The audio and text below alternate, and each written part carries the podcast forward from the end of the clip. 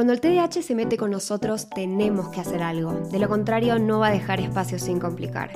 Si te dijeron o crees que tu problema es convivir con el TDAH, sumate a nuestros podcasts. Si bien no hay recetas milagrosas, sí podemos hablar de una vida mejor. Bienvenidos a un episodio más de Espacio TDAH. Hola, Ma, ¿cómo estás? ¿Cómo estás vos, Lu? Y yo acá, saliendo de una migraña, pero... Ah, yo tuve una de esas tremendas ayer. Por ahí entonces me pareció adecuado saltearnos toda lista que podamos tener. Hablemos de cuando la migraña se mete en el TDAH. ¿Sí? ¿Qué te parece? Es común esto, yo me acuerdo que Lari siempre tuvo migrañas. Em, no, o sea, no sabía si había una relación con el TDAH. ¿Eso existe? Sí, señora.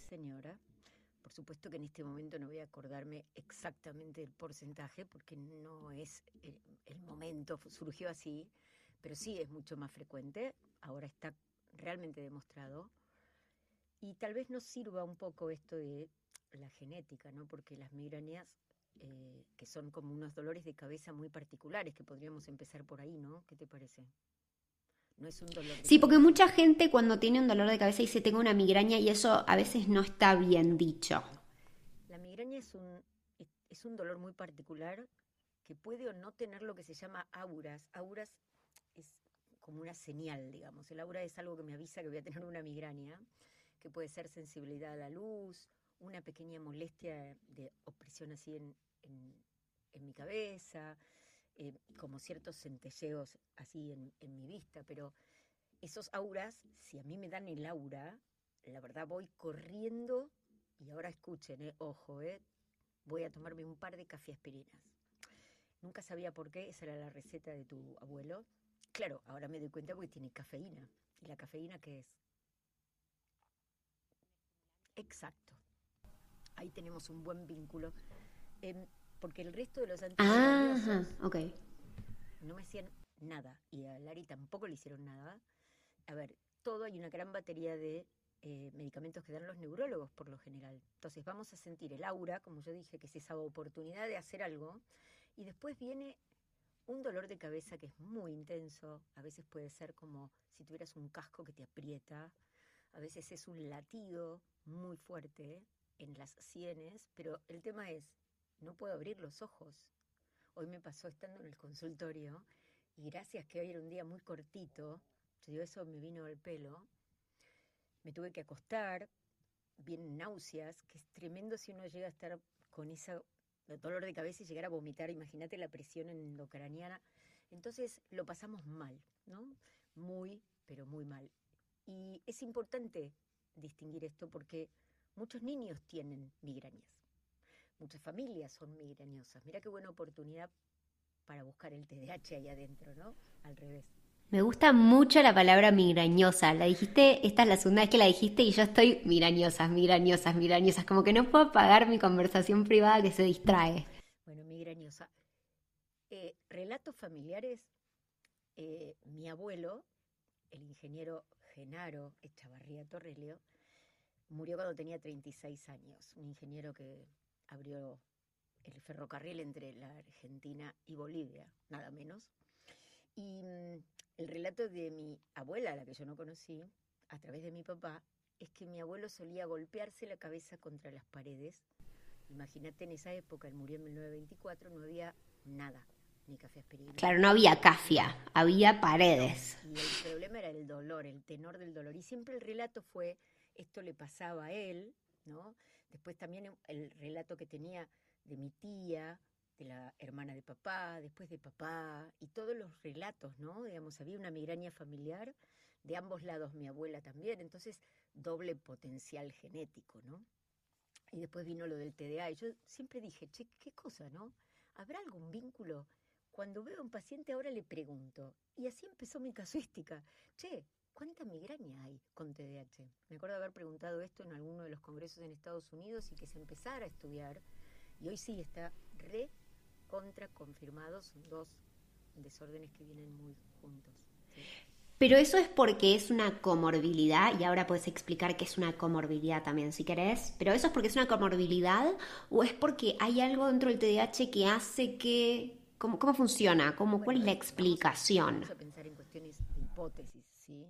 Porque de hecho la migraña, eh, ese dolor pulsátil tiene que ver con que hay una vasodilatación, las, digamos, las arterias van a estar vasodilatadas, se va, a- digamos, es como un edema cerebral, ¿sí? Se inflama. la- El criollo para la gente que nos es escucha del otro lado como yo que no sabe lo que estás diciendo. Cuando de alguna manera nosotros tenemos una- un golpe o algo y se edematiza es porque se hincha, no hay líquido que se extravasa, ese dolor es pulsátil, ¿sí? que se extravasa, bueno, que sale de sus lugares, hace presión, hace presión. Entonces, eso es importante, hace presión y esos son todos los síntomas. Entonces nosotros vamos a encontrarnos con una, un dolor muy fuerte que puede o no tener vínculo con cosas. Yo te diría con qué. Ayer me comí un chocolate entero que me trajo un paciente, gracias Mariano, no por la migraña, sino por el chocolate, y eso es un disparador. ¿Por qué? Porque el chocolate tiene tiramina, y el- la tiramina es un precursor de la dopamina, y son neurotransmisores, y ahí viene la ensalada, ¿sí? Esos neurotransmisores están vinculados también con el disparo de esa vasodilatación. Espero que hayan entendido del otro lado. Eh, por lo que yo escucho, el chocolate en grandes cantidades puede llevarnos a tener migrañas. El vino, El, vino, qué pena el vino. No, todos los vinos no. Todos los vinos no. ¿Qué vinos? No. Yo creo que esta es una respuesta que a la gente le interesa. Un momento porque yo iba a anular el micrófono, pero estoy en la Argentina y voy a tomar un sorbito de mate. A ver, ruido de mate. Me parece que no hizo ruido. Ahí va. No. Ahora sí, ahí como corresponde. Mate un mate mientras escuchas este podcast. Em, la idea es... em, ¿Cuál era la pregunta? No sé, mamá, me olvidé. No sé si es mi migraña. Ah, el vino. ¿Cuál era el vino? Y Sí, muy Una de importante. las cosas en los vinos, diríamos entre comillas, baratos, está feo, eso es un juicio, ¿no? Pero bueno, hay vinos buenos y vinos no tan buenos. Los de menor calidad, Sí, quizás. vinos no tan buenos, ¿sí? Ok. Esos vinos pueden ser. Hay algunas eh, embutidos que también pueden generar eso. Ah, o sea que no depende de la uva, No, el vino. no, depende de la tiramina, que es esa sustancia. Ok, listo.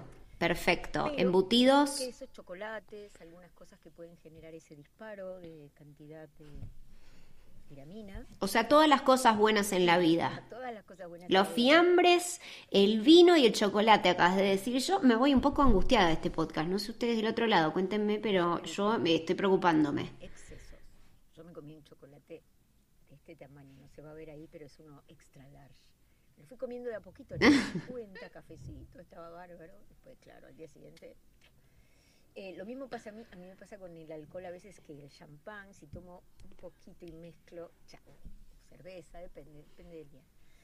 Y es que hay que diferenciar, por esto me parece importante, lo dijiste al principio, de las cefaleas tensionales, porque en los chicos que van al cole y que tienen TDAH, muchos vienen con todos estos músculos de acá, y yo te marco esto acá porque son los músculos que Ahí, están insertos justo- en el occipital y se llaman Para, para chicos, para los del otro lado conmigo, eh, estamos hablando de como, ¿vieron los hombros, pero más tirando para donde está el cuello? Yo, ¿sabes que Justo hoy, bueno, Google en trapecio, eh, justo hoy eh, me estaba como, estaba como sintiendo mucho mi cuerpo y estaba diciendo, uy, qué tensionado que tengo esta zona de la que vos estás hablando, como mal. Y creo que no tengo recuerdo de, de algún momento no haberla tenido tensionada. Entonces, ese triángulo de la ansiedad es, a- atrás en tu cabeza, occipital, ahí es donde se inserta el trapecio y hace- ¿Dónde, perdón? ¿Qué es el occipital? occipital Necesito es como... hueso que está acá atrás Tipo la nuca o como un, un poco arriba de la nuca.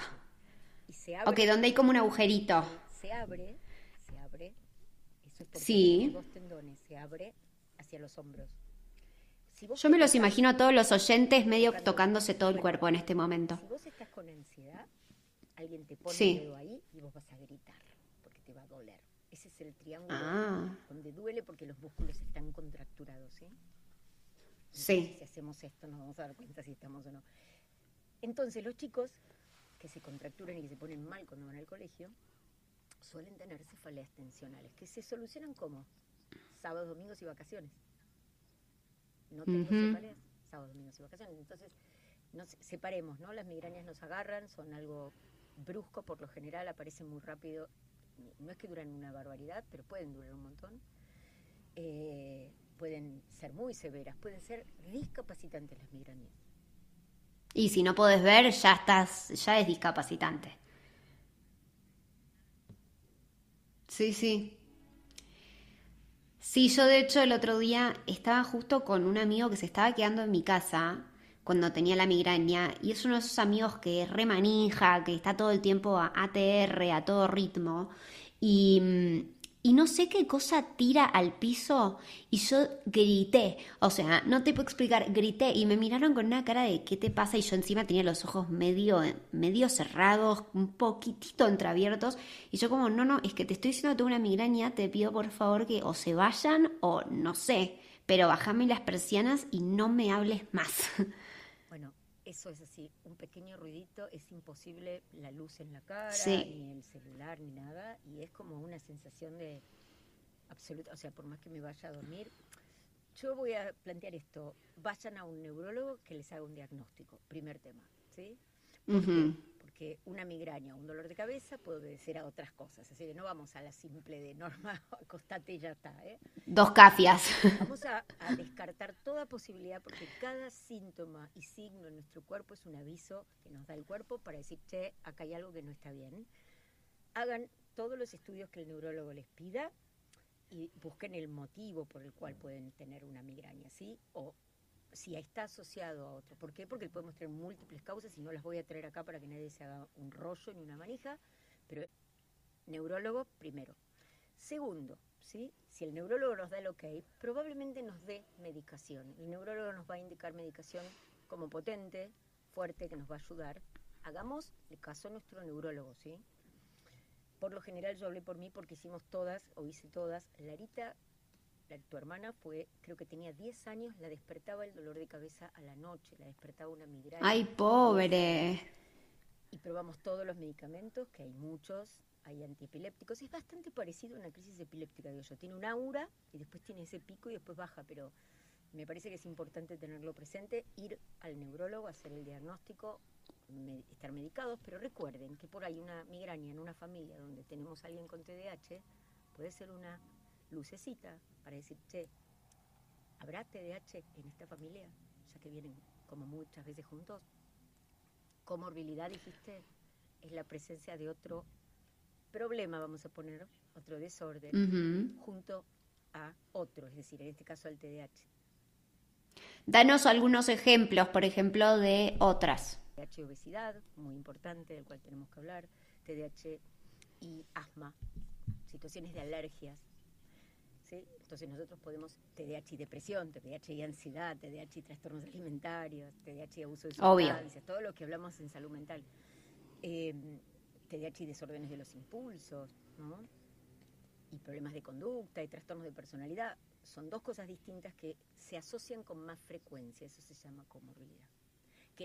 Yo siempre me voy a preguntar, y creo que no vamos a verlo porque no creo que se estudie, pero me interesaría mucho saber qué onda el TH y el COVID, ¿no?